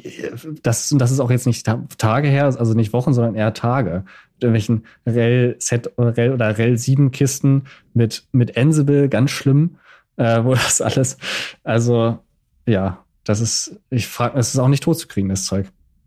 Dabei hat Absolut. drei auch so viele coole neue Features. Also gerade so Format Strings oder so, total nice, würde ich nicht mehr ohne leben wollen. Also das ist, glaube ich, ab 3.6 drin. Also alles unter ja. 3.6 ist dann auch so ein bisschen, ist für mich dann auch schon wieder zwei Territorium. Absolut, ist jetzt auch meine, meine Minimum-Baseline. Ich habe neulich auch ein Skript geschrieben, habe aber nicht bedacht, dass mein Kunde noch SLE 15 SP1 hat, was auch nicht mehr supportet wird und irgendwo einen SLE 12. Und dann durfte ich diesen, diesen Murks auf, ich, ich glaube, Python 3.4 backporten. Ich habe geflucht, weil diese Strings, die du gerade angesprochen hast, nutze ich natürlich auch gerne. Ähm, von daher, aber jetzt nach zehn Jahren ist es endlich mal an der Zeit. Und ich meine, selbst der IE wird jetzt im Juni abgekündigt. Also da kann man jetzt auch mal Python 2 endlich sterben lassen. Ich bitte euch. Dann gab es noch neu MariaDB 10.6, Postgre 14, AppArmor 3.0 und OpenSSL 3.0.1. Der Release Candidate soll am 27.04. erscheinen und die Final soll dann entsprechend am 8.05. online gehen. Das Ganze könnt ihr auch noch mal in der Roadmap nachlesen, haben wir euch natürlich in den Show Notes verlinkt. Ebenso wie die SuseCon, die auch gerade schon kurz angerissen wurde. Die findet dieses Jahr natürlich pandemiebedingt äh, das dritte Mal in Folge digital statt, vom 7. bis zum 9.6. Und auch da findet ihr Infos in den Show Notes, wenn ihr euch da anmelden wollt. Und es gibt immer sehr viele Vorträge rund um, ja, natürlich das SUSE-Ökosystem, das ist klar. Aber auch generell so Talks, die auch in die Richtung Cloud und DevOps gehen. Also gibt's immer ein paar interessante Vorträge, wo man mal reinhören kann. Und man kann dann entsprechend auch, wenn man zur Live-Uhrzeit da ist, auch Fragen stellen, die dann von den ReferentInnen entsprechend beantwortet werden. So viel zu den News aus der SUSE-Ecke. Ja, dann wechseln wir die Distro. Ähm, es gibt nämlich auch News aus der Ecke von Fedora. Und zwar gibt es, ja, alle Jahre wieder ähm, neues Release. Und zwar ist jetzt tatsächlich in der Mache gerade Fedora 36 Beta. Äh, sollte eigentlich, also entweder am Wochenende kommen. Ich habe es aber tatsächlich jetzt noch nicht, kurz auch vorher noch nicht gesehen. Oder ich war zu doof zum Gucken.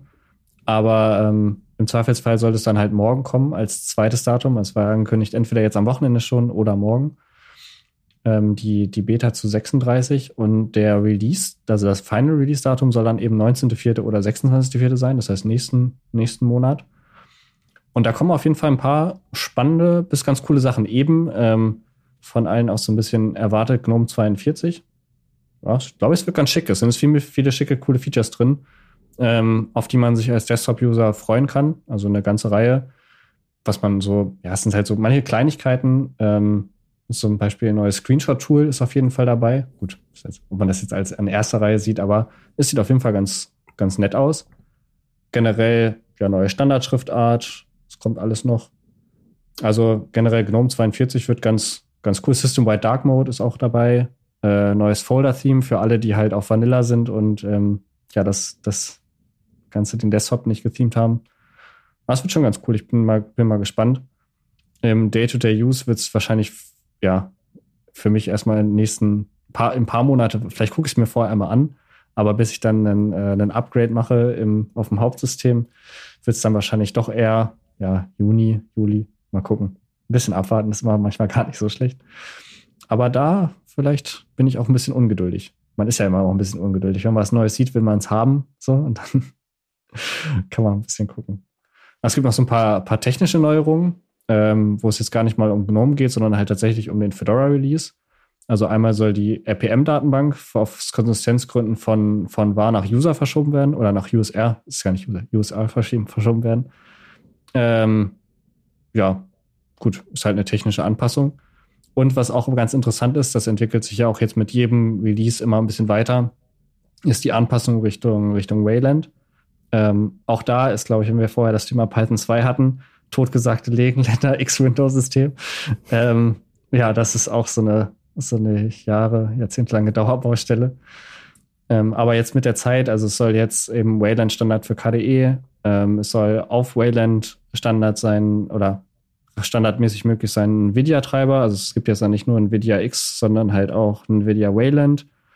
Das, ja, NVIDIA ist auch eine ganz andere Baustelle jedes Mal, aber ähm, mal gucken, wie sich das entwickelt. Da müssen dann nur tatsächlich, da muss man einen kleinen Disclaimer machen, ähm, die Applikationen auch mitmachen. Also das ist mein Lieblingsbeispiel und vielleicht auch als proprietäre Software jetzt nicht so das beste Integration, aber man kann halt ähm, das immer noch nicht benutzen, Wayland Standard mit NVIDIA, wenn man äh, Teams benutzt und sharen will, weil Teams Sharing nicht geht wegen Electron unten runter und das ist ähm, ja so eine Sache. Also die User, die Applikationen im User Space müssen auch noch mitmachen, aber das Betriebssystem ist da schon mal auf einer guten Richtung und ich glaube, das, das wird gut. Irgendwann wird's gut bin ich echt gespannt. Also gerade Wayland mit Nvidia, das vermisse ich echt. Also da muss ich sagen, ähm, wenn es was gibt, was ich liebend gerne schon vor ein, zwei Jahren gehabt hätte, dann wäre es Wayland unter Nvidia, weil es einfach mit X11 oftmals ein Krampf ist, aber wie du gerade schon so richtig gesagt hast, ne, wenn man Teams benutzt, ist es eigentlich eh egal, dann musst du X11 benutzen.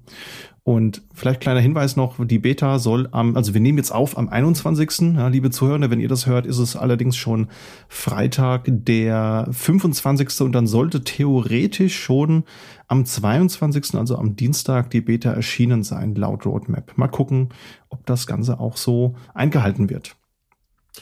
Gut, dann kommen wir jetzt mal zu, ähm, gut, es kommt auf die Perspektive an, erfreuliche oder weniger erfreuliche Nachrichten. Und zwar gab es einen äh, Cyber-Zwischenfall bei Nvidia und da wurden nach unterschiedlichen Berichten zwischen 250 Gigabyte und einem Terabyte an Daten erbeutet. Und äh, das war wohl die Ransomware-Gruppe Lapsus. Also der Letz-, das letzte S ist ein Dollarzeichen, deswegen ähm, weiß ich nicht genau, wie man das ausspricht. Und ähm, die haben eine ganz interessante Forderung gestellt. Und zwar haben sie erst schon mal einmal ein paar der Daten geleakt, zum Beispiel ein paar Zertifikate, mit denen man äh, Treiber digital signieren kann oder den Quellcode für das ähm, Neural Network Upscaling, DLSS. Und dann gab es jetzt die Forderung an Nvidia, dass man doch bitte alle Treiber auf Mac, Linux und Windows unter eine FOSS-Lizenz stellen soll. Sonst werden die Silicon Graphics und Computer Chipset Files für alle neueren Video-GPUs geleakt. wow. Und ähm, das sind die, das sind Verilog-Dateien. Äh, das ist eine Hardware-Beschreibungssprache. Und wenn man die hat, dann kann man, gesetzt dem Fall, man hat so, so ein 5 Nanometer Fabrication Lab äh, irgendwie im, im, im Garten stehen, dann kann man sich selber so eine Nvidia-GPU bauen. Äh, die Zertifikate jetzt geleakt sind, das ist ganz spannend. Das ist ähm, besonders, also unter Linux ist das natürlich, ja, kann man, ist egal. Aber unter Windows, äh, Windows lädt tatsächlich auch Treiber mit Zertifikaten, die abgelaufen sind. Unter, also, das ist jetzt relativ pauschalisiert, aber ähm, wenn es kein, wenn die zum Zeitpunkt des Signierens gültig waren, dann lädt Windows die Treiber meistens trotzdem noch, auch wenn das Zertifikat dann schon abgelaufen ist. Ähm, und das ist dann ganz spannend, wenn man damit mal Schadsoftware signiert, weil dann stehen Tür und Tor offen. Das ist der, der Root-Zugriff auf, ähm, also der persistente Root-Zugriff. Das ist ein, das ist dann ein Rootkit. Ähm, ist ganz spannend, ähm, aber da kann Windows dann über die Certif Certificate Revocation Lists kann, können dann Zertifikate nachträglich zurückgezogen werden. Also das ist nicht für immer jetzt kaputt, sondern äh, erstmal nur bis Windows da ein Update bringt. Dann kommen wir jetzt zu unfreiwillig Open Source, zu freiwillig Open Source. Und zwar bei den Grafiktreibern von PowerVR Rogue. Äh, da gibt's jetzt einen vulkanfähigen Treiber für PowerVR Series, Series 6 A und B. Und das äh, ist äh, besonders häufig verwendet in MediaTek und Rocketchip SoCs äh, und auch einige von den Apple, ähm, also von den GPUs, die jetzt in iPhones und iPads verbaut sind, basieren auf alten Designs von, äh, von diesen PowerVR-Chips. Und äh, vielleicht ist das dann auch für die M1-Portierung ganz interessant. Dann, äh, wo wir schon bei M1 sind, Asahi Linux, da ist jetzt ein Alpha-Image erschienen. Das heißt, äh, das ist die Linux-Version für M1-Chips. Äh, und das unterstützt jetzt M1, M1 Pro und M1 Max. Und das M1 Ultra, der M1 Ultra Chip aus dem letzten Apple-Event. Ich bin da nicht ganz so, äh, nicht ganz so tief drin. Ich glaube, das war vor ein paar Wochen. Der ist noch nicht, äh, der ist noch nicht unterstützt, aber das soll wohl nicht so komplex sein wie vermutet, äh, also wie anfangs vermutet und soll dann hoffentlich irgendwie bald nachgeliefert werden. Das Ganze unterstützt macOS 12.3 und äh, es gibt sogar eine Dual-Boot-Option, das heißt, man muss sich gar nicht komplett von macOS verabschieden, was halt für viele Leute, die halt das auch mal ausprobieren wollen. Also ich habe auch immer noch so ein, so ein Placebo-Dual-Boot auf meinem Linux-System. Das habe ich, glaube ich, seit letztem, letztem Juli nicht mehr gebootet, das Windows, was hier mal drauf war. Äh, aber so als, als wenn Linux tatsächlich mal, wenn, wenn Arch dann doch mal irgendwie den USB-Treiber dauerhaft kaputt macht, dass man immer noch, äh, dass man immer noch zurück kann. Äh, das Ganze basiert tatsächlich auch auf Arch Linux ARM, das heißt, das ist nicht mal so weit hergeholt, dass der USB-Treiber irgendwann nicht mehr geht. Und ähm, das Ganze ist Kommandozeile only oder mit KDE Desktop. Ich würde wahrscheinlich die Kommandozeile nehmen, aber ähm, ich habe auch noch keinen M1 MacBook, also ich würde das noch nicht sagen. Äh, vieles geht schon, aber zum Beispiel DisplayPort Thunderbolt HDMI äh, geht noch nicht, die Neural Engine geht noch nicht und äh, GPU Codec Beschleunigung ist auch noch eine Baustelle äh, Webcam Touchbar und CPU Deep Idle. Also alles, was man quasi, was so ein Laptop zu einem zu einem coolen Laptop macht, ist noch so ein bisschen eine Baustelle. Es ist halt, wie gesagt, ein Alpha-Image. Gerade bei Thunderbolt HDMI und DisplayPort könnte ich mir vorstellen, dass man da auch in, in rechtliche Probleme gelangt, äh, gerade in so Sachen HDCP-Standards, dass man dann nicht mehr zertifiziert ist. Das wird sich aber alles auf Dauer zeigen ich könnte mir vorstellen, dass das auf jeden Fall eine, eine ziemliche Bastelerfahrung ist. Also es ist irgendwie cool und manchmal ist es auch ganz witzig, einfach zu zeigen, einfach weil es geht. Das ist, glaube ich, so ein Projekt, einfach weil es geht und weil es cool ist. So. Ähm, erinnert mich so ein bisschen, ich weiß gar nicht, ob ich das schon mal erzählt habe. Ich habe mal eine Zeit lang ähm, das äh, mit Surface Linux gearbeitet. Also Surface Book 2 und dann Ubuntu drauf über Surface Linux. Und das ist, klingt ungefähr, das klingt ungefähr so ähnlich. Das war auch eine interessante Erfahrung. Ähm, und das war auch einfach nur so ein einfach, weil es geht ähm, da ist man dann, da so stelle ich mir das eben bei, auch bei dem Erscheinungs auf dem MacBook vor, dass man dann ja viel dann, okay, dann geht halt irgendwie das, das eine Hardware-Ding nicht und das andere nicht und dann frickelt man da. Da muss man einfach ein bisschen Spaß dran haben, das dann heile zu frickeln, irgendwie sich durch die Boards zu wühlen, was dann jetzt der Fix ist, damit das klappt und am Ende einfach zu sagen, I run Ashai on MacBook. What you gonna do about it? So. Aber KDE ohne GPU-Beschleunigung, da stelle ich mir sehr spannend vor. Ich habe jetzt noch nicht, also das ist jetzt quasi nur äh, äh, ohne, ohne fundiertes Wissen darüber, aber das klingt so, als wäre das äh, vielleicht nicht ganz so smooth, wie man sich das vom Desktop kennt. Läuft tatsächlich ziemlich gut. Also ich habe da ähm, auch schon Vorträge gesehen. Also das Team ist ja relativ klein, das sind so zwei, drei Leute und das ist total beachtlich, was die da mit Reverse Engineering hinbekommen haben. Also es ist ja nicht so, dass die irgendwie bei Apple anklopfen und sagen, hallo IBIMS 1 Entwickler, ich möchte gerne Arch Linux auf dein tolles neues M1 portieren. Da rückt Apple natürlich nichts raus, ja. Und das ist echt faszinierend, was die da hinbekommen haben. Und auch die eine Präsentation, die ist jetzt auch schon ein paar Monate her, aber da hat wirklich die eine Entwicklerin ähm, einen GNOME Desktop gehabt auf ihrem äh, MacBook Air M, M1 und das hat wirklich erstaunlich gut funktioniert und obwohl jetzt quasi das SoC, was ja wirklich sehr effizient arbeiten kann, maximal ineffizient arbeitet, ist die Akkulaufzeit halt trotzdem irgendwie bei acht neun Stunden, äh, was natürlich schon sehr guter Wert ist, weil von x86 Notebooks äh, kann man das oftmals nicht erwarten.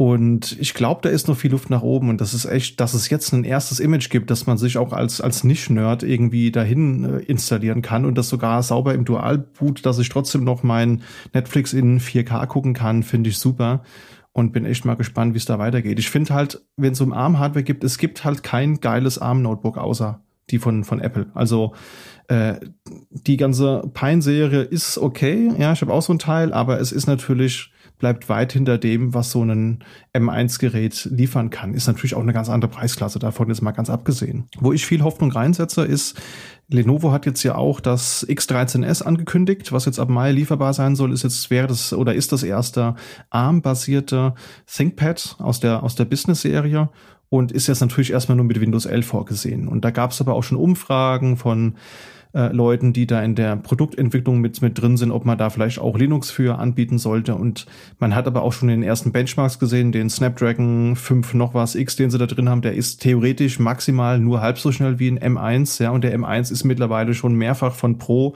Max und Ultra getoppt worden. Deswegen wirklich auf so einem modernen M1 SoC nativ mit allen Features einen Linux laufen zu lassen, ich würde mir so ein Ding sofort holen, ohne Scheiß. Deswegen bin ich mal gespannt. Ja, und die Produktankündigung von Apple, die war natürlich auch wieder technisch echt interessant. Also ich bin jetzt kein, kein Apple-Fanboy, aber technologisch ist es schon echt super, was sie mit dem M1 gemacht haben. Und mit Marketing müssen sie aber ein bisschen was machen. Ja, wir haben den M1, wir haben den M1 Pro, den M1 Max, jetzt den M1 Ultra. Ich frage mich, was als nächstes kommt, der M1 Giga. Ne, da kriegen sie bestimmt aber Ärger mit, mit, mit Elon Musk, weil er ja seine, seine Giga Factory hat. Dann hat er bestimmt irgendwo seine Namen geschützt. Also ich bin mal gespannt auf M1 äh, pff, Nano. Du meinst Hyper? Hyper, genau. Nee, dann Hyper, dann, Hyper. Dann, Hyper, Hyper. Dann kommt HP Baxter um die Ecke, der sich noch dann irgendwie HP als Mitkläger rausgesucht hat und dann klagen sie die zu Tode. ja. How much is the Seashell? Genau. Was gar nicht so unrealistisch ist tatsächlich und es wäre auch im Apple-Sprech wäre M1X. Ja, natürlich. Also ich warte ja auf einen M2, der soll dann Gerüchten zufolge nächstes Jahr rauskommen. Ja, schauen wir mal. Wo wir es gerade von Pine hatten, Pine 64 hat den Quartz Pro 64 vorgestellt. Das ist äh, so ein Singleboard-Computer, also so eine Art ja, Raspberry Pi könnte man sagen, auf Basis von einem Realtek RK 3588 SoC. Das hat vier A55-Kerne, die mit 1,8 Gigahertz getaktet sind. Das sind, glaube ich, die effizienten Kerne und viermal A76, die auf 2,4 Gigahertz getaktet sind. Und hat dazu noch eine 4-Core-GPU und kann ein 8K-Display oder vier 4K-Displays ansteuern. Das ist schon beachtlich, muss man sagen. Das ist der Nachfolger vom RK3399. Der wird aber trotzdem weiterhin vertrieben und ist halt vor allen Dingen im Moment für EntwicklerInnen interessant, weil wir haben hier USB-A 2.0, 3.0, wir haben USB-C, wir haben PCI 3.0, wir haben zweimal SATA und zweimal Gigabit Ethernet.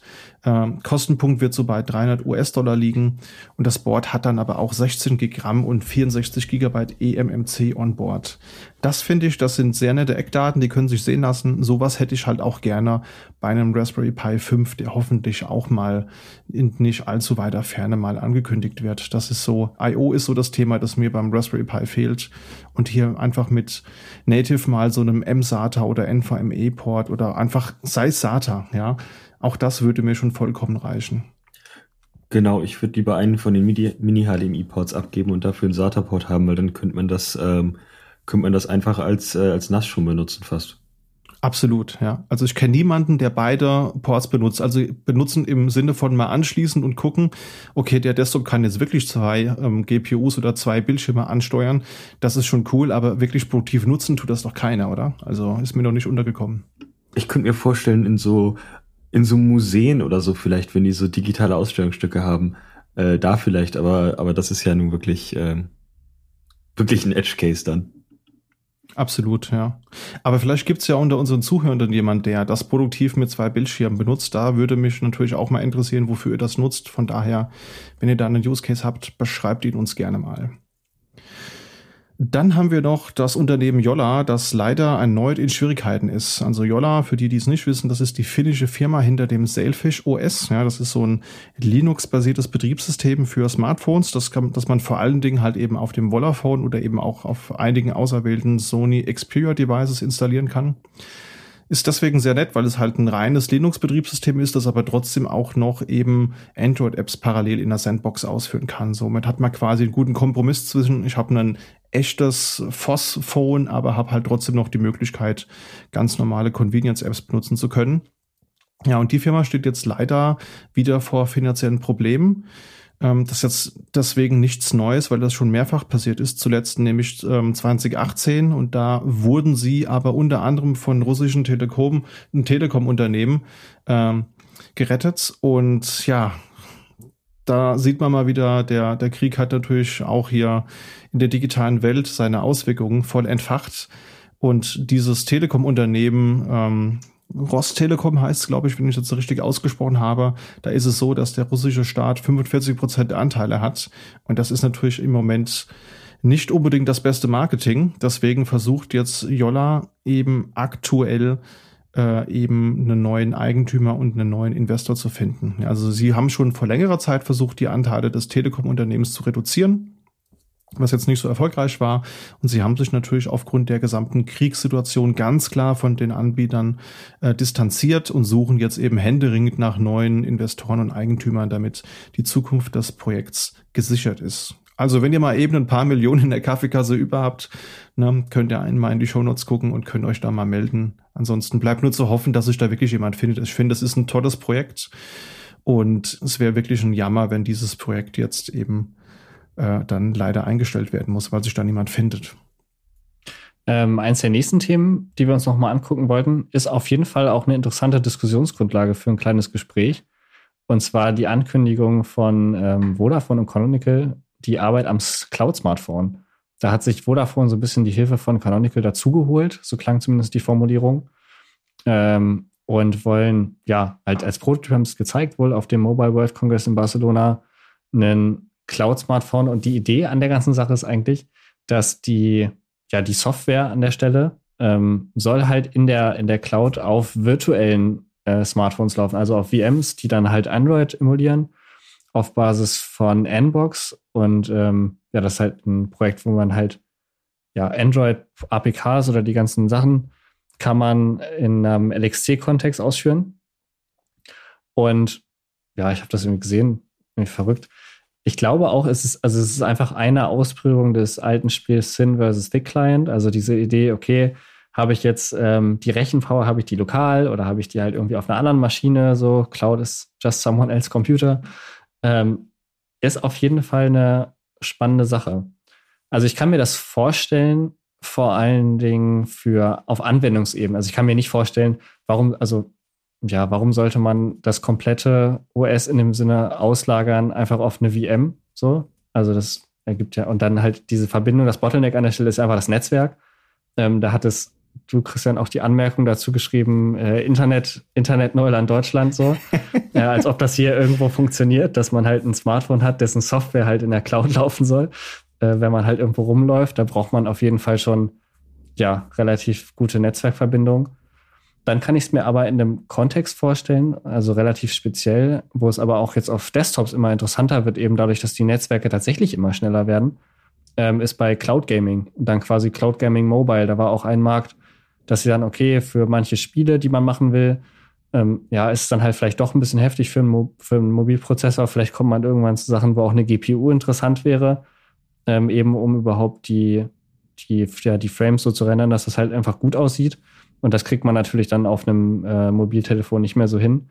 Und da dann halt mit Streaming zu arbeiten, zu sagen, okay, viel von unserer Software läuft eigentlich im, im RZ und wird halt einfach gestreamt dazwischen. Wenn die Netzwerkverbindungen gut sind und man das machen kann, ist das vielleicht ein, ein Punkt auf jeden Fall, mit dem man da forschen könnte. Also zum Forschen ist es immer interessant. Und ja, was haltet ihr von solchen Sachen? Also ich, ich hätte, um ehrlich zu sein, gerne weniger Cloud in meinem Handy als mehr. Ähm, von daher bin ich da nicht so ein Riesenfan. Zum einen jetzt auch gerade in Richtung Internet Neuland. Also gerade wenn ich mal bei meinen, äh, bei meinen Eltern zu Besuch bin, dann äh, kann ich mich von meinem mobilen Internet eigentlich immer verabschieden. Ähm, und das mit dem Cloud Gaming, das ist für mich selber kein Use Case. Ähm, das mache ich eigentlich nicht. Also ich, wenn ich im Zug sitze, dann habe ich eigentlich eher ein Buch oder einen Film dabei und nicht irgendwas, was ich, wo ich jetzt dann irgendwie meinen Sitznachbar noch irgendwie mit einem Ellenbogen äh, begrüße. Und äh, also ich, ich stehe den Ganzen eher skeptisch gegenüber und auch gerade, also wenn das jetzt tatsächlich auf App-Basis ist, dann ähm, finde ich, manche Apps gehören nicht in die Cloud. Also gerade so Messenger, wenn man sich schon die Mühe macht, Ende zu Ende zu verschlüsseln, dann das jetzt in eine Cloud zu schieben, ist dann natürlich wieder Quatsch. Und ähm, wenn es halt nicht nur auf Messenger-Ebene ist, dann, also es gab mal, ich glaube, das war eine Linux-Distro, die war irgendwie, der, das Gimmick war, dass es alles Node.js war. Äh, aber es war halt unter, unten drunter war halt immer noch äh, ein Paketmanager, der Node.js hatte. Also ich könnte mir vorstellen, dass sie dann, es ist dann vielleicht nicht für Android auf dem Device, aber es ist halt immer noch ein Linux-Kernel, ähm, weil sich die Entwickler nicht die Mühe machen wollen, alle Treiber und alle, alle Systeme neu zu schreiben. Also dass man dann quasi einen ganz kleinen Bruchteil auf die Cloud auslagert für einen minimalen Gewinn. Ich, ich bin nicht überzeugt. Geht mir ähnlich. Also ich finde es technologisch interessant, aber würde es auch eher in die Kategorie Spielerei äh, ablegen wollen. Was jetzt natürlich nicht heißen äh, muss, dass das auch wirklich so ist. Also ich will das jetzt hier dem Tool auch nicht in Abrede stellen, dass das bestimmt eine interessante Lösung sein kann. Also ich habe mir die Nbox und die Nbox Cloud Webseite mal angeschaut.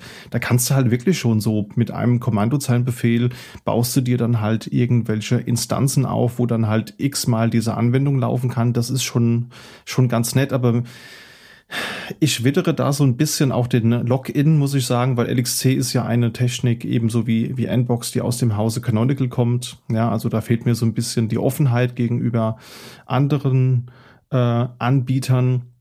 Und ich weiß auch nicht, was der Use Case dafür sein soll. Also ich meine, ist ja bekannt, Deutschland ist, wenn es um Internet geht, einfach ein Entwicklungsland. Das muss man beschämenderweise so, so festhalten. Und äh, ich halte das für ausgeschlossen. Also allein schon aus Datenschutzgründen, dass ich irgendwo, wenn ich im Zug sitze, auf einmal mir dann so eine tolle App irgendwie aufs Handy streamen kann. Das wird hier definitiv nicht funktionieren, wenn du nicht in irgendwelchen Ballungszentren wohnst. Und mir ist auch der Use Case schleierhaft. Also ich bin da wie Jan, ich bin eher so, äh, hab Dinge lieber lokal oder manage sie eben eben selbst. Und ja, weiß jetzt wirklich nicht so, was da der Use Case sein soll. Also ich finde, das ist eine schöne Case Study, aber wie realistisch das sein mag, das auch produktiv zu nutzen, das muss man halt eben einfach mal sich anschauen. Es sieht für mich im Moment eher so aus, man hat eine, man, man hat eine coole Lösung gefunden und sucht jetzt händeringend nach einem Problem, das man damit lösen kann. Und das ist ja so ein Thema, das wir halt eben auch aus politischer Sicht äh, eben aus dem ganzen Krypto-Blockchain-Game kennen. Ähm, nicht, dass ich das jetzt alles in, in einen Topf werfen will, also jetzt bitte nicht falsch verstehen, oh. aber sieht mir so hate, aus nach. Hate incoming, hate incoming. genau, Flameboy in 3, 2. Nee, aber da ist ja ähnlich. Da hat man ja, da hat man irgendwie eine, eine sehr spezifische Lösung für ein sehr spezifisches Problem gefunden und versucht jetzt und, versucht jetzt halt andere Probleme zu finden, die man damit lösen kann. Und ich glaube, ähnlich könnte das hier irgendwie wie sein. Aber ich lasse mich gerne das Besseren belehren. Also liebe Zuhörende, wenn ihr da äh, irgendwie Use Cases habt, wo ihr sagt, ja, ich komme aus der Entwicklung und da und da kann mir das äh, helfen, fände ich super, super spannend, würde ich mir sehr gerne mal anschauen. Weil technologisch, wie gesagt, finde ich es interessant. Mir fehlt nur der Use Case dazu. Was mir vielleicht, was mir gerade noch eingefallen ist, ist ähm die, die Werbeindustrie, weil das, ich weiß nicht, ob das immer noch geht. Ähm, früher konnte man einfach den Flugzeugmodus anmachen und dann haben Google Ads äh, gespart, äh, also die kamen halt keine Werbung mehr für Free Apps. Äh, und das geht natürlich nicht mehr, wenn man das dann alles reinstreamt, irgendwie nur wirklich noch als Videostream. Ähm, und dann gab es auch immer noch, äh, ich weiß nicht, ob das Projekt immer noch maintained wird, das war der Lucky Patcher. Früher mit Android vier oder fünf, als man noch jedes Handy geroutet hat, was man bekommen hat. Da konnte man dann mit so einer ein, mit einer App konnte man dann versuchen, die Werbung rauszupatchen. Das geht nicht mehr, wenn du es dir streamen lässt. Das ist auf jeden Fall klar. Und wenn schon irgendwie, habe ich neulich gesehen, habe ich mal so, so eine neue Smart-Glotze irgendwo bei einem Freund gesehen, wo du dann auch im normalen Fernseher Modus passend zu dem, was du gerade guckst und passend zu dem, was irgendwie deine letzten äh, Suchbegriffe auf YouTube waren, die die passende Werbung angezeigt bekommst. Also weiß ich halt nicht, ob das in, in eine gleiche Kerbe schlagen könnte. Aber vielleicht sind wir auch einfach nur zu skeptisch. Ja? Vielleicht müssen wir uns einfach mal offen drauf einlassen, mal gucken, wohin die Reise geht. Ja, und damit sind wir mit den News zumindest durch für den Monat. Ich glaube, das war bisher hin schon die längste Folge, die wir bisher hatten. Aber wir haben natürlich noch unsere Tooltips des Monats. Bye. Und ich habe euch dieses Mal das Tool Obfuscate mitgebracht. Das äh, dient dazu, wenn ihr einen Screenshot macht, ja, und ihr wollt den eben teilen, dann wollt ihr vielleicht vorher private Informationen, die nicht jeder sehen sollte, zensieren, sei es jetzt eine Adresse, Kennwort. Und das könnt ihr da eben einfach äh, ja mit einer schwarzen Box tun oder das Ganze wird halt eben mit einem Weichzeichner ähm, verpixelt, dass man das entsprechend nicht mehr lesen kann. Ist eigentlich nur ein kleines Tool aber ich habe gemerkt, dass 90 Prozent der Fälle, wenn ich GIMP gestartet habe, bestand es darin, einen Screenshot aufzumachen und Dinge zu zensieren. Und das hat halt viel mehr Zeit gekostet, als es kosten dürfte. Und deswegen habe ich mir dieses Tool mal angeschaut. Das gibt's auf FlatHub zum Installieren, ist entsprechend auch in den Show Notes verlinkt.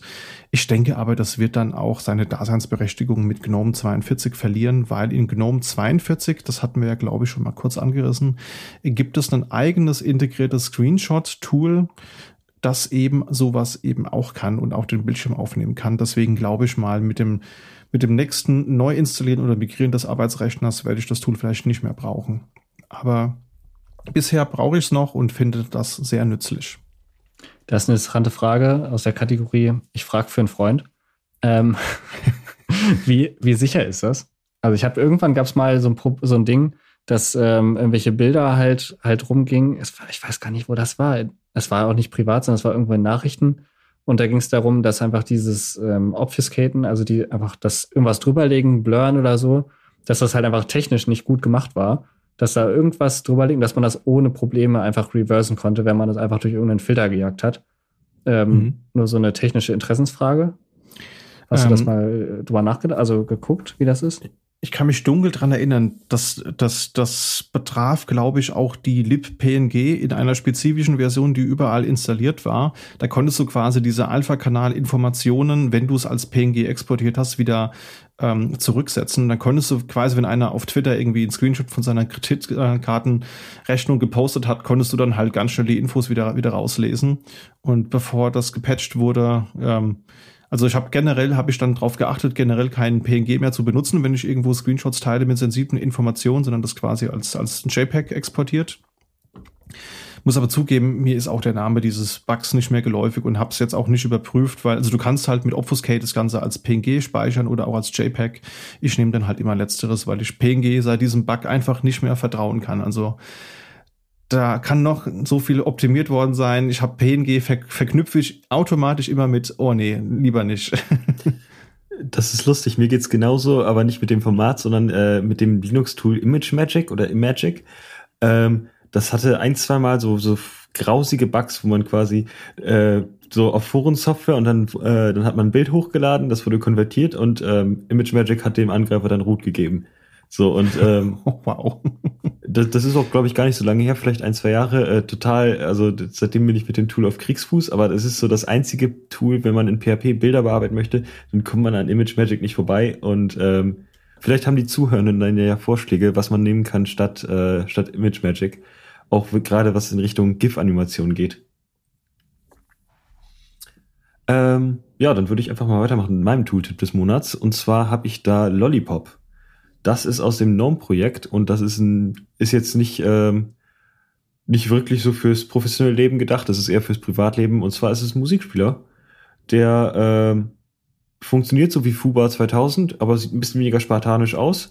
Hat so ein bisschen ähm, iTunes, iTunes-Vibes und äh, funktioniert super, hat Anbindungen, also holt sich automatisch Cover-Informationen, äh, so, äh, macht, versucht automatisch Playlisten zu machen, ist an Last.fm angebunden. Man kann damit, glaube ich, auch irgendwie YouTube gucken äh, oder YouTube-Videos äh, ziehen.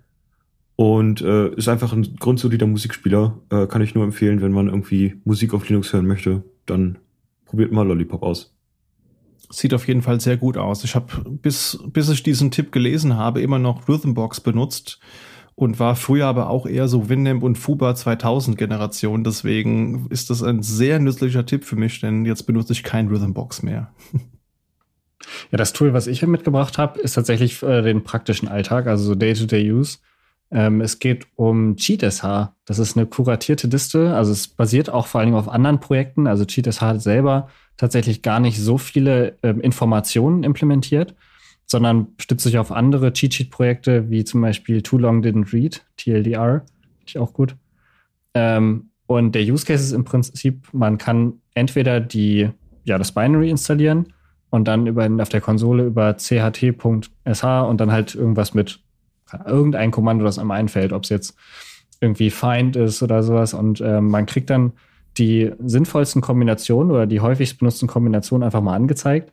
Und es ist so für den Alltag, wenn man sich überlegt, okay, ja, so Sachen, die man schon tausendmal angeguckt hat, irgendwie irgendwelche Kombinationen von Set oder von Org oder so oder eben ein Feind, halt was da die Flags sind und alle möglichen Sachen.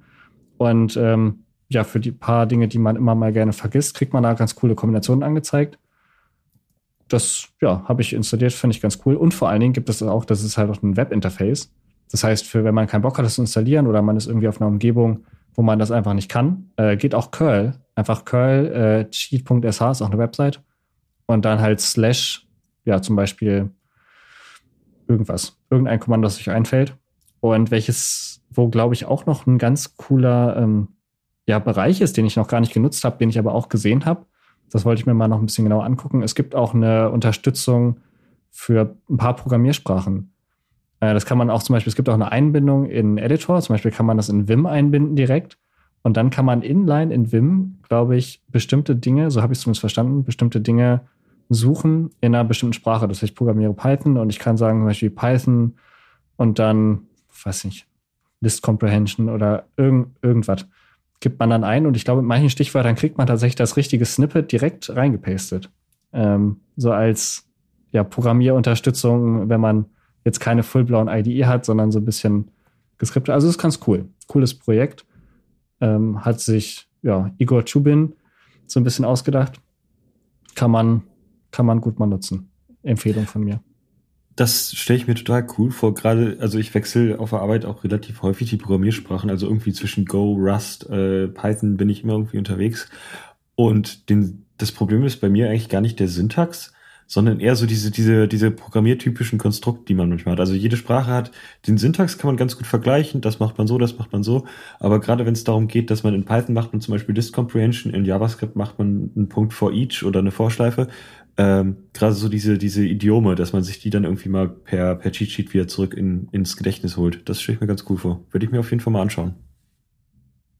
Und es sieht einfach mega gut aus. Also wenn man es nicht installiert, sondern einfach nur mit Curl benutzt, dann hat das auch auf der Shell so richtig schön mit Highlightning und also gefällt mir richtig gut. Ist, das ist wirklich mal ein Tool, das wirklich geil ist. Also das ist ein sehr, sehr wert, wertvoller Tipp. Da habe ich wirklich überhaupt nichts dran auszusetzen. Ja, super. Und damit sind wir auch schon am Ende dieser sehr langen Folge angelangt. Und liebe Zuhörende, wenn ihr es bis hierhin durchgehalten habt, dann freut uns das sehr. Vielen herzlichen Dank fürs Zuhören. Und wie immer, wenn ihr Ideen, Wünsche oder auch Tooltips habt, die ihr hier gerne mal äh, hören würdet, dann lasst es uns sehr gerne wissen, ebenso wie generelles Feedback. Das könnt ihr nämlich gerne per E-Mail an podcast.sva.de schicken.